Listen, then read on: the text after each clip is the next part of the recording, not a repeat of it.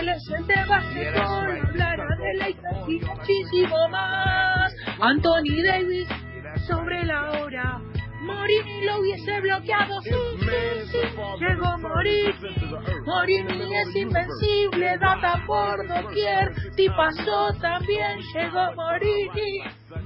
Amongst the fiends controlled by the screens, what does it all mean? All this shit I'm seeing. Al final, casi al final. Bienvenido, Diego Morini. Está aplaudiendo. Hola, muy buenas tardes. Estaba aplaudiendo como loco. Usted lo hubiese tapado a Anthony Davis, dijo. Sí, yo creo que sí. Creo que le tomo una tetilla en ese salto. Con suerte. Pero Dios. sí, es probable, ¿eh? Necesito la foto trucada con, con la cara de Diego Morini en, en el intento de Nikola Jokic por tapar a Anthony Davis. ¿Qué daría yo por ser Jokic? Por Dios. Por Dios. Tenemos una contextura parecida en cuanto a los kilos, pero después me faltan unos cuantos centímetros. Está muy bien usted y en este momento está muy bien Jokic además. Hay que decirlo físicamente, está mejor que en otro momento. ¿eh? Está impecable. le metió un codazo. ¿Usted dice, Lucky, le metía, salía codazo? Sí. Eh, No, yo te digo una cosa, a mí me pitan flagrante porque lo empujo a Lebrón como Sí. puedo y lo tiro arriba de Anthony Davis. yo creo que en el en el cuerpo a cuerpo a Anthony Diego Morini lo lo apremia. Diego, usted usted lo pone lo pone piel con piel. No, sí, lo, lo sacudo un poco, ¿eh? Le, le pego. Igual yo creo que si me golpea, chicos, yo les voy a decir una cosa. Eh, obviamente que, que cualquier cosa que uno pueda decir no, no se acerca siquiera a lo que uno, uno ve. Pero cuando estás cerca de esos ñatos te das cuenta que usás toda tu, to- toda tu vehemencia para, para darle un golpe a esos, a esos tipos y te miran como diciendo, ¿y cuándo me vas a golpear? ¿Qué vas a hacer con esto?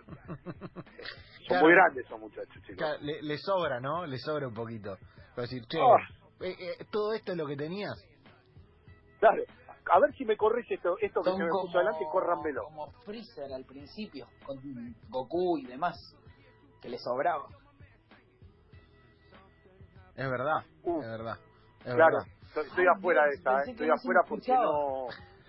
No, pasa que Diego no es muy Dragon Ball, Lucky, pero yo le entendí. Nunca, eh, lo voy a decir y vengan a uno. No vi nunca, no sé ni de qué se trata Dragon Ball. Claro, claro, es verdad. El, el, el Toto está con, con el tema, pero Morini no. Pero igual está bien, ¿eh? Está bien. Morini, Sí. eh, tengo, tengo dos de cuatro. ¿Laker va a pasar? Y ¿Es una pregunta o una tengo dos de afirmación, cuatro, Lucas? Pero los dos de cuatro que los metí creo del lado de Lakers. No, del otro lado creo. Pero Lakers tiene que ganar, Morini. ¿Cómo la ves? Es mezcla de, mezcla de pregunta con afirmación, Diego, pero te está pegando claro. pronóstico. O sea, es un poco, eh, viejo, hay que ganar, pero vamos a ganar. Eh, pero vamos a- eh, hay una cosa así. Eh, mira, yo creo que Lakers lo va a ganar. Creo que Lakers lo va a ganar. Sí. Yo creo que sí, que se lo, se lo termina llevando. De hecho, de hecho el, el partido le- que, que Denver eh, le gana, eh, Lakers cuando jugó en serio y defendió en serio, lo volvió a apretar. Entraron al último cuarto casi 20 arriba, Denver. Y, y se le puso a 8 en un momento Lakers, faltando 3 Eh, minutos. Pará, tuvo tuvo algún tuvo triple para empatar partido. Eh, Exacto. Tuvo triple después y KCP un- y Kuma. Exactamente. Dos veces triple para Exactamente. empatar partido.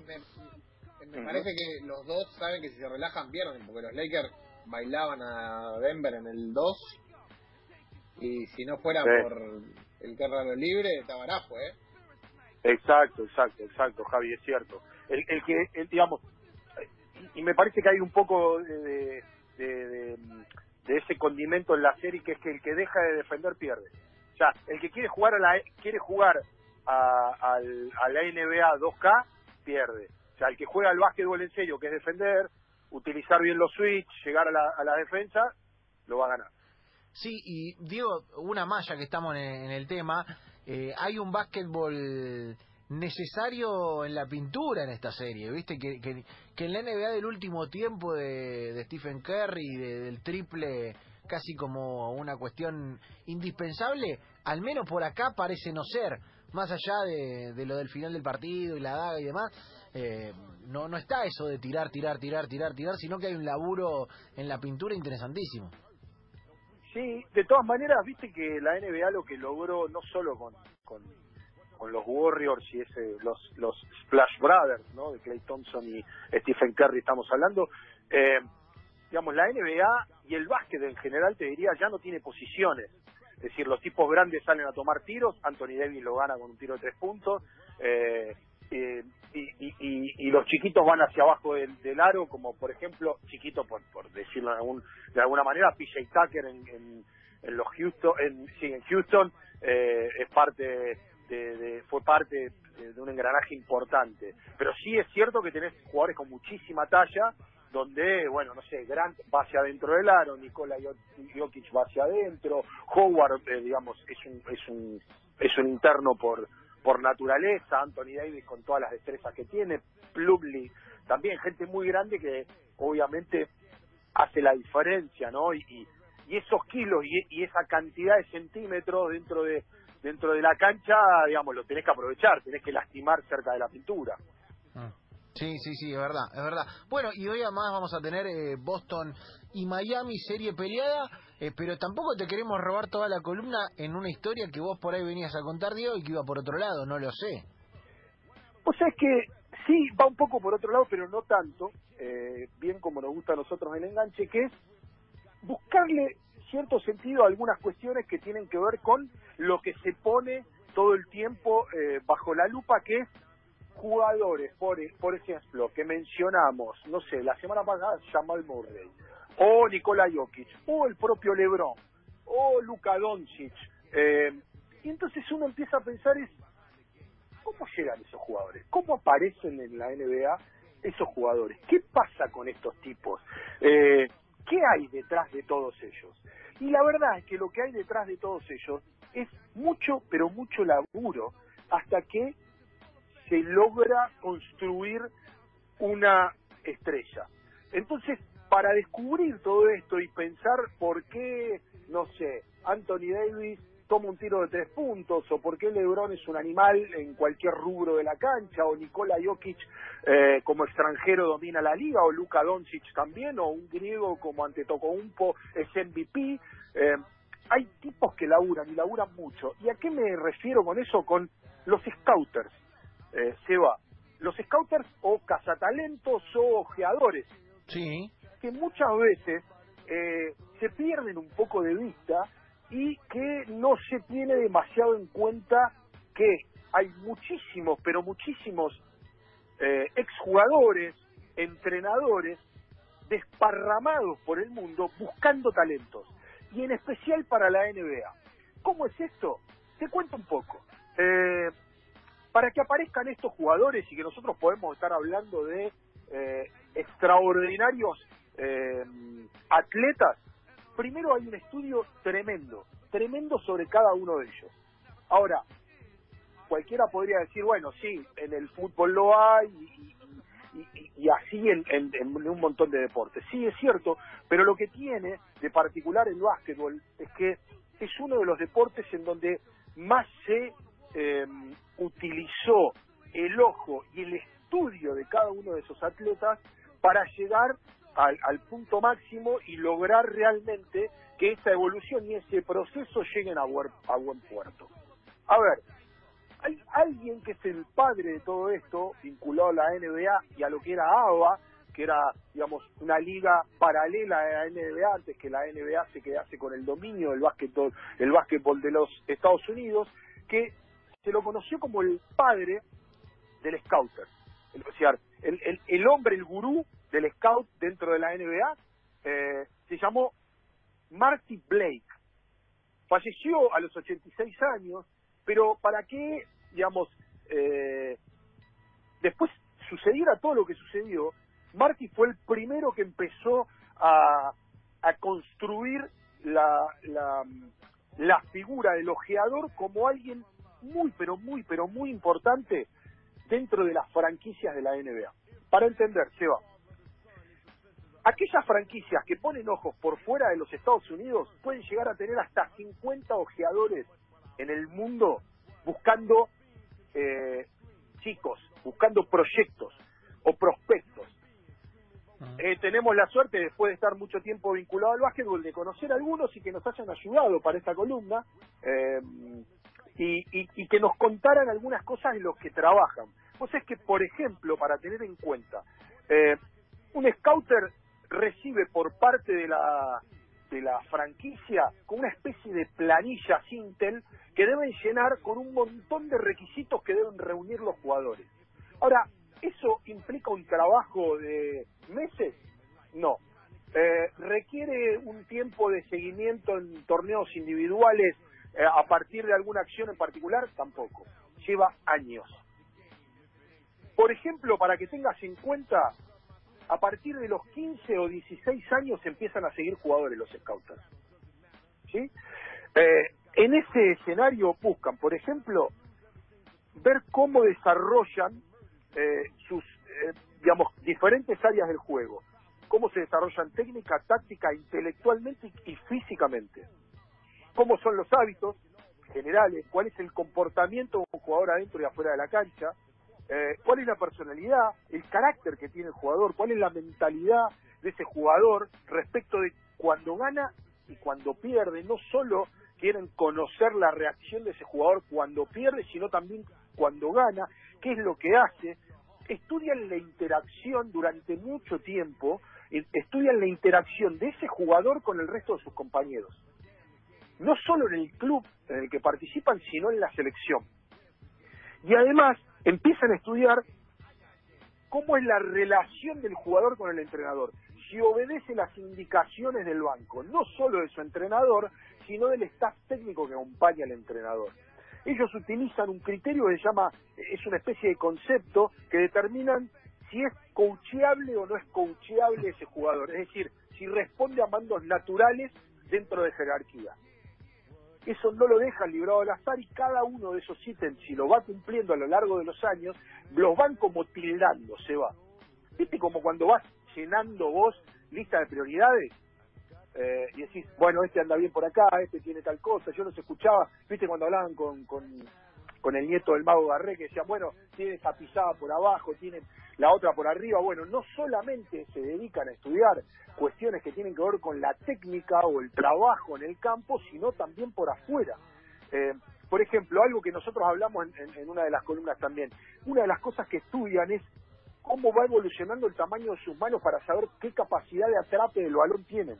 Es genial eso. Cómo se va, cómo se va a desarrollar su estatura a lo largo del tiempo. Vos pensás que, por ejemplo, un caso emblemático para nosotros, Manuel Ginóbili, eh, que tenía problemas de crecimiento y de los cuales ya hablamos también, cuando empieza a tener edad de, ser seleccionable, como yo te decía, cuatro, cinco o seis años antes de ingresar al draft, o, tener edad de draft, los empiezan a ver, empiezan a evolucionar, a evolucionar o, a evaluar cuál es la proyección de altura de esos jugadores.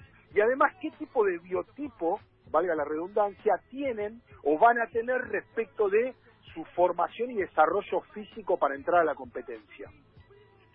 Todos esos todo ese tipo de aspectos eh, lo siguen. Eh, hay base de jugadores, hay una base de datos que siguen las franquicias, es decir, por ejemplo, los scouters llenan esa base de datos, las envían a la franquicia y la franquicia los ingresan a, una especie de programa y empiezan a evaluar la evolución de esos jugadores. Si realmente fueron evolucionando o no fueron evolucionando, se filtran esos datos, van entrando jugadores y van saliendo jugadores. ¿Por qué? Por diferentes motivos porque su personalidad va variando, porque además son adolescentes, porque empiezan a mostrar características que antes no mostraban. Eh, por ejemplo, también hay apartados que tienen que ver con su ficha intelectual, como decíamos antes. ¿Qué implica eso? El nivel escolar, si es buen compañero, si es mal compañero, si respeta a sus profesores, si no los respeta, eh, cómo, cómo miden, eh, digamos, su, su, sus profesores eh, su nivel intelectual, tienen fichas médicas y tienen hasta, por ejemplo, la evolución del historial de lesiones. Todo eso lo sigue un scouter antes de mandarlo a la franquicia. ¿Qué quiere decir un historial de lesiones? Por ejemplo, si tuvo una lesión, tienen que seguir durante el tiempo que lleve la recuperación y saber si esa lesión se resolvió o si tiene secuelas, por ejemplo. Si le han quedado secuelas. Para evaluar si el día de mañana eso le puede traer algún tipo de consecuencia.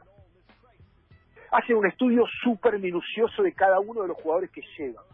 Mucho, mucho, mucho. No, no, no, no lo sueltan en lo más mínimo. Eh, también lo que lo que tratan de hacer, eh, ellos le dan le, prestan mucha atención eh, a, a, cuestiones que tienen que ver con la madurez. Pero claro, todo esto que estamos contando, ¿cómo lo hace un scout? Es un laburo bastante tedioso, ¿sabes por qué? Porque la NBA mm, le prohíbe a las franquicias eh, en este tipo de profesionales que son contratados por las franquicias y que por otra parte tienen contratos de confidencialidad en muchos casos, que no, no, no pueden darse a conocer. En la Argentina hay algunos eh, y, que, no se conocen justamente por esto. Eh, no les permiten ni tener contacto ni con familiares ni con el jugador. Es decir, toda esa información de la que yo te hablo no la recogen hablando con el jugador o con los familiares del jugador tratan de acercarse a ese, a ese, círculo íntimo sin invadir la privacidad del jugador porque no está permitido. Y la, y, la, y la NBA sanciona a este tipo de, de, ojeadores si, infringen estas leyes. Que hay algunos que lo hacen y lo infringen, sí, es cierto. Pero la mayoría trata de, atenerse a eso. Y con lo que yo te decía, hay un concepto que ellos utilizan mucho que es eh, el tema de la, de la maduración, la maduración temprano tardía. ¿Qué quiere decir esto? Es tratan de no descartar a los jugadores que son muy talentosos eh, por, por algún tipo de cambio en esa evolución. ¿Para qué? Por ejemplo, para no perderlo. Te pongo eh, ejemplos clarísimos que tienen que ver con la Argentina. Y, son bien contrapuestos. El caso de Luis Escola. Recordás Luis Escola, ¿no? Muy chico, 15 años, ferro. Eh, todo el mundo sabía que Luis iba a ser un jugador de talla enorme en, Europa y que su proyección, si toda esa evolución continuaba, era de la NBA. O sea, si bien había un montón de condicionantes, porque todavía en, su edad no, no, no, digamos, imaginar a de la NBA jugando y, participando activamente era complejo, el desarrollo evolutivo de Luis Escola lo ponían en la NBA. Entonces estamos hablando de una, de una maduración temprana. Cuando ellos hablan de maduraciones tardías, hablan de jugadores, por ejemplo, aunque te parezca raro, como Pablo Prigioni. Pablo Prigioni es el caso emblemático de jugadores que siguieron durante muchos años, muchos años sin que nadie lo supiese, y cuando Pablo terminó casi, entre comillas, su carrera en Europa, terminó desembarcando en la NBA, porque adquirió una madurez en el juego que a, a determinada franquicia de la NBA le servía, como fueron los Knicks, como fueron los Clippers, como fue Houston. Digo, todo eso tiene un trabajo que ya te digo, es parte de, muchos, pero muchos, muchos eh, tipos que están alrededor del mundo y, que revisan y que miran. Por, por ponerte otro ejemplo caro y, respecto de Ginobili. Por ejemplo, a Ginobili, Ginobili, él contó infinidad de veces que él no sabía que entraba al draft de la NBA, pero eso tiene que ver con que, por ejemplo, R.C. Buford, que es el general manager de los Spurs, eh, se acercó a Lamas, por ejemplo, en un, en un sudamericano, eh, para hablar con, con, Lamas y, con otros entrenadores de Manu, para conocer cómo era Manu, sin que Manu lo supiese nunca. Tremendo, ¿eh? Un laburo. Todo el tiempo preparando. Un laburo es una ficha. Es una ficha de, de, vida prácticamente. Es Absolutamente. Vos sabés que. Es como que, por eso yo te, investigan todo. Te investigan de, de, de pe a pa. Claro, y esto no es algo que sucedió ahora. Lleva años, lleva, por eso yo hablaba de Marty Blake como el padre de, los scouters. Eh, vos ten en cuenta que este hombre eh, empezó de alguna manera en el año 54 a hacer este trabajo. ¿sí? Eh, no sé, por ponerte ejemplos claros, Blake en el 70, en el 70 seleccionó al mexicano Manuel Raga y al italiano Dino Menenghi. No jugaron en la NBA, pero él ya sabía en ese entonces que los internacionales iban a hacer a la NBA un producto todavía mejor. Ahora, eso solamente a Blake lo convirtió en un monstruo, no, de ninguna manera. Eh, el tipo trabajó casi 50 años vinculado a la NBA y con equipos, ya te digo, con Milwaukee, con Atlanta, pero por ejemplo fue determinante en carreras, en descubrir a jugadores como Karl Joe Dumars, Terry Porter, Scottie Pippen, Dennis Rodman, eh, es un tipo que siguió la evolución de cada uno de ellos. Digamos, lo que hizo es hacer un trabajo tremendo. Por ejemplo, eh, fue uno de los impulsores del primer campus pre-draft en el 82. Ese campus en, en Portsmouth, como ya te decía, fue determinante para Pippen, como dijimos, para Rodman, pero también para tipos como John Stockton o Tim Hardaway.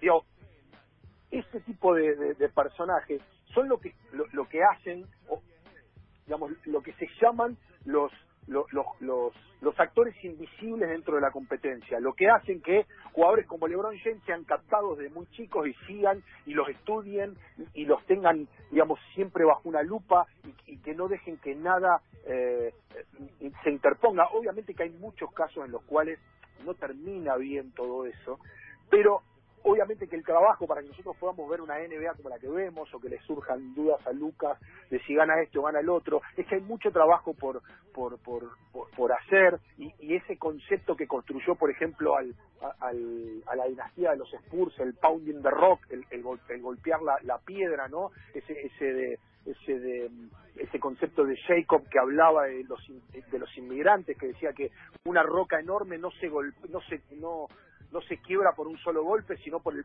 producto del golpe de un montón eh, de elementos o un montón de obreros que la golpearon muchas veces, es lo que construye a muchas franquicias de la NBA a que encuentren talentos, insisto, como el de Luka Doncic, como el de Scola en su momento, el de Prigioni después, Manu Ginobili, LeBron, eh, Howard o el que fuere.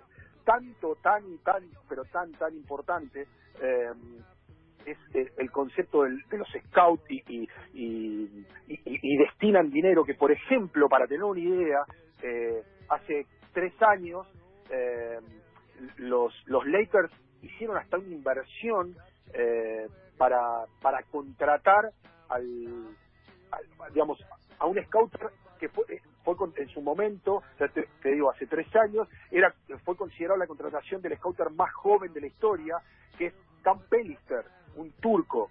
Tenía 19 años cuando lo contrataron los Lakers. ¿Por qué? Porque maneja estadísticas como nadie, entonces tiene un ojo y, y un- y una capacidad de analizar estadísticas de jugadores que permiten que vean jugadores o vean prospectos o puedan analizar prospectos de jugadores que puedan llegar a desembocar en la liga y que eso genere dinero para la competencia tan importante es el trabajo de esta gente que cuando falleció Marty Blake, ya te digo, a los 86 años, de Stern, uno de los padres de la NBA y los, y los que hizo que, que explotara la NBA, una, el concepto que, que tuvo de él cuando falleció es la NBA va a estar eternamente en deuda con un hombre como Marty Blake.